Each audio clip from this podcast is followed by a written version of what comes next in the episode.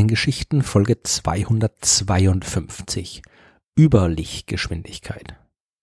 In der letzten Folge der Sternengeschichten habe ich von der Lichtgeschwindigkeit erzählt.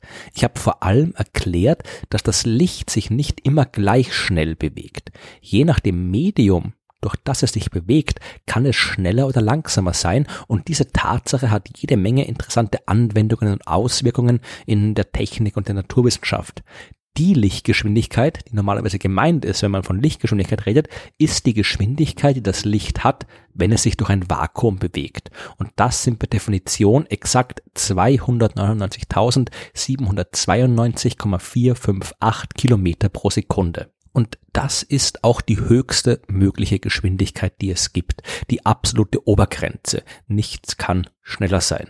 Oder vielleicht doch, denn in Science-Fiction-Filmen gibt's jede Menge kreative Maschinen, mit denen sich Raumschiffe über Licht schnell durch das Universum bewegen und in kürzester Zeit von einem Stern zum anderen sausen.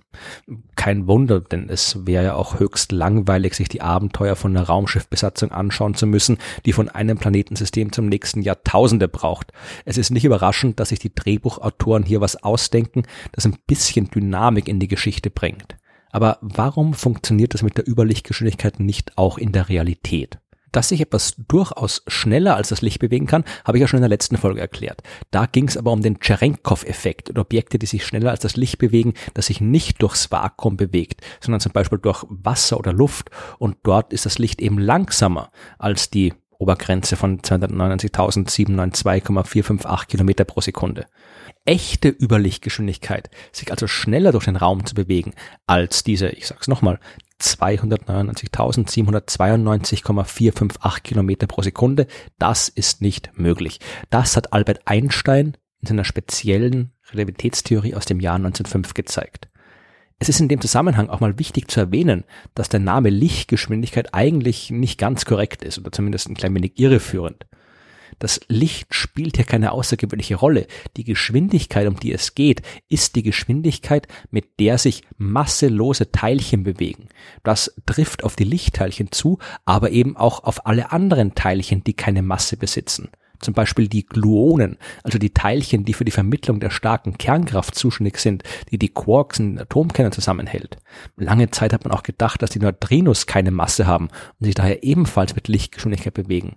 Mittlerweile weiß man aber, dass sie eine sehr geringe Masse haben und deswegen auch ein klein wenig langsamer als das Licht sind. Vor allem ein klein wenig langsamer sein müssen, denn anders geht es nicht. Eine der wichtigsten Folgerungen aus Albert Einsteins Theorie ist die sogenannte Energie-Impuls-Beziehung. Daraus kann man einerseits die berühmte Formel E gleich mc Quadrat ableiten, andererseits sagt sie uns aber auch, wie viel Energie in einem Teilchen mit bestimmter Masse stecken muss, das sich mit einer bestimmten Geschwindigkeit bewegt. Je schneller sich ein Teilchen bewegt, desto mehr Energie hat es. Und diese Energie muss man aufbringen und deswegen braucht es eben auch Energie, wenn man irgendwas beschleunigen will. So weit, so klar. Die Formel zeigt aber auch, was passiert, wenn sich die Geschwindigkeit der Lichtgeschwindigkeit annähert. Die für die entsprechende Beschleunigung benötigte Energie steigt immer schneller und nähert sich immer weiter einem unendlich großen Wert an. Oder anders gesagt, würde man etwas bis auf Lichtgeschwindigkeit beschleunigen wollen, dann wäre dafür unendlich viel Energie notwendig, was natürlich unmöglich zu bewerkstelligen ist. Man kann ein Objekt beliebig nahe an die Lichtgeschwindigkeit heranbringen, rein prinzipiell natürlich, weil die dafür notwendige Energie irgendwann wirklich groß wird aber erreichen oder gar überschreiten kann man sie nicht. Und das ist nicht einfach nur irgendeine Formel aus irgendeiner Theorie, das ist ein Verhalten, das man auch genau so und in absoluter Übereinstimmung mit der Theorie beobachten kann. In Teilchenbeschleunigern geht es ja zum Beispiel gerade darum, kleinste Teilchen möglichst schnell zu machen und dann zur Kollision zu bringen. Die Protonen, die man zum Beispiel am Large Hadron Collider des Europäischen Kernforschungszentrums CERN zusammenstoßen lässt, die erreichen 99,9999991 Prozent der Lichtgeschwindigkeit. Und um das zu erreichen, müssen die Wissenschaftler dort die entsprechende Energie in die Apparatur stecken und diese Energie lässt sich messen. Und man sieht dort, spätestens an der Stromrechnung ganz genau, dass immer größere und größere Energiemengen nötig sind, wenn man die Teilchen noch ein kleines bisschen näher an die Lichtgeschwindigkeit ranbringen will. Überlichtgeschwindigkeit lässt sich nicht erreichen, auch wenn man noch so viel Gas gibt. Wenn überhaupt, dann müsste man irgendwelche Tricks anwenden. Die Lichtgeschwindigkeit ist die Obergrenze bei der Bewegung durch den Raum. Man könnte also probieren, dafür zu sorgen, dass man sich gar nicht erst durch den Raum bewegt. Das klingt verwirrend und ist es auch. Aber der Raum ist ja, und das ist wieder eine große Erkenntnis von Albert Einstein, nichts Absolutes und Unveränderliches. Jede Masse im Universum krümmt den Raum. Auch das ist durch Beobachtungen immer wieder nachgewiesen worden. Eine populäre Möglichkeit des überlichtschnellen Reisens basiert jetzt genau auf dieser Raumkrümmung. In Science-Fiction-Filmen nennt man das Prinzip meistens Warp-Antrieb. Der Begriff taucht aber auch in der wissenschaftlichen Fachliteratur auf. 1994 hat der mexikanische Physiker Miguel Alcubierre eine Arbeit veröffentlicht und beschrieben, wie man den Raum krümmen muss, damit man schneller als das Licht von A nach B kommt. Vereinfacht gesagt, man sorgt dafür, dass nicht das Raumschiff durch den Raum fliegt, sondern verändert den Raum selbst, sodass die Entfernung zwischen A und B kleiner wird. Physikalisch gesehen würde das bedeuten, dass man den Raum vor dem Raumschiff zusammendrückt und hinter dem Raumschiff ausdehnt. Das, was dann entsteht, ist eine Art Warpblase, die sich schneller als das Licht ausbreiten kann. Und das ist kein Widerspruch zur Einsteins Theorie, denn die macht nur Aussagen über Dinge, die sich durch den Raum bewegen. Der Raum selbst kann aber problemlos schneller als das Licht expandieren. Und wenn sich in so einer Raumzeitblase ein Raumschiff befindet, dann würde es einfach mit ihr mitreisen, ohne sich selbst durch den Raum bewegen zu müssen.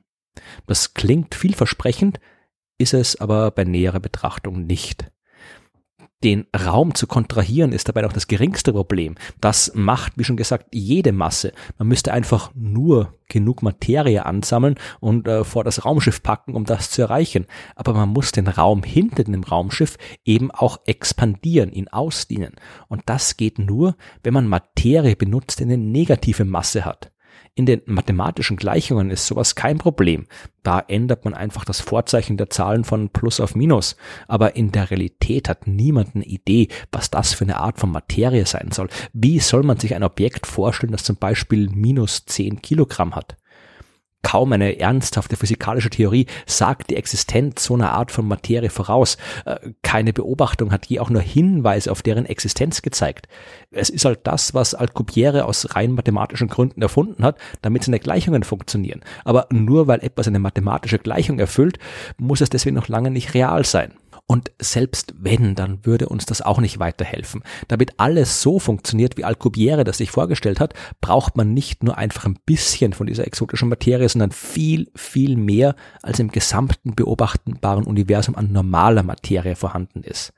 Man kann an Alcubierres Gleichungen ein bisschen rumbasteln und sie so zu verändern, dass es vielleicht auch mit weniger Materie klappt. Aber selbst das hilft nicht weiter. Denn angenommen, man könnte so einen Warp-Antrieb tatsächlich bauen dann wäre das Raumschiff in der Warpblase komplett vom Rest des Universums abgeschnitten. Es könnte keine Kommunikation mit irgendwem vom Außerhalb stattfinden. Man könnte auch nicht beobachten, was außerhalb passiert oder wohin man fliegt. Und äh, sollte man irgendwann erraten haben, wann man anhalten muss, dann würde bei der Abbremsung vermutlich so viel energiereiche Strahlung entstehen, dass alles, was sich in der Umgebung des Raumschiffs befindet, zerstört wird. Und vermutlich ist die ganze Geschichte mit der Warpblase nicht mal theoretisch möglich, weil man dabei ja nicht nur die Effekte der Raum Abkrümmung berücksichtigen muss, sondern auch die Quantenmechanik und äh, die scheint nach derzeitigem Wissensstand so eine Warpblase instabil zu machen. All diese Überlegungen, die gelten auch für andere Abkürzungen durch den Raum, wie zum Beispiel die Wurmlöcher. Darüber kann ich vielleicht in einer anderen Folge der Geschichten mal mehr erzählen. Aber damit man tatsächlich so ein Wurmloch als eine Art Tunnel durchs Universum benutzen kann, bräuchte es ebenfalls wieder enorme Mengen dieser exotischen Materie. Und auch die Wurmlöcher tauchen nur in mathematischen Gleichungen auf und es gibt nirgendwo einen konkreten Hinweis, dass sie wirklich existieren. Das Beste, was man über diesen Warp-Antrieb sagen kann, ist also, die Wissenschaft hat noch nicht absolut zweifelsfrei nachgewiesen, dass er unmöglich ist. Aber nach allem, was wir wissen, ist eine Existenz bzw. Anwendbarkeit so sehr unwahrscheinlich, dass wir derzeit getrost davon ausgehen können, dass er unmöglich ist. Natürlich wissen wir heute auch nicht, was in Zukunft möglich sein wird. Vielleicht findet irgendwer ja irgendwann doch nochmal einen Trick, um über Lichtschnell durchs Universum zu reisen. Aber auch das muss dann mit Methoden passieren, die irgendwie dafür sorgen, dass das Reisen kein Reisen durch den Raum ist. Denn die Obergrenze von 299.792,458 Kilometern pro Sekunde, die wird auch weiterhin die Obergrenze bleiben. Und Überlichtgeschwindigkeit vorher ist weiterhin nur in Science-Fiction-Filmen stattfinden.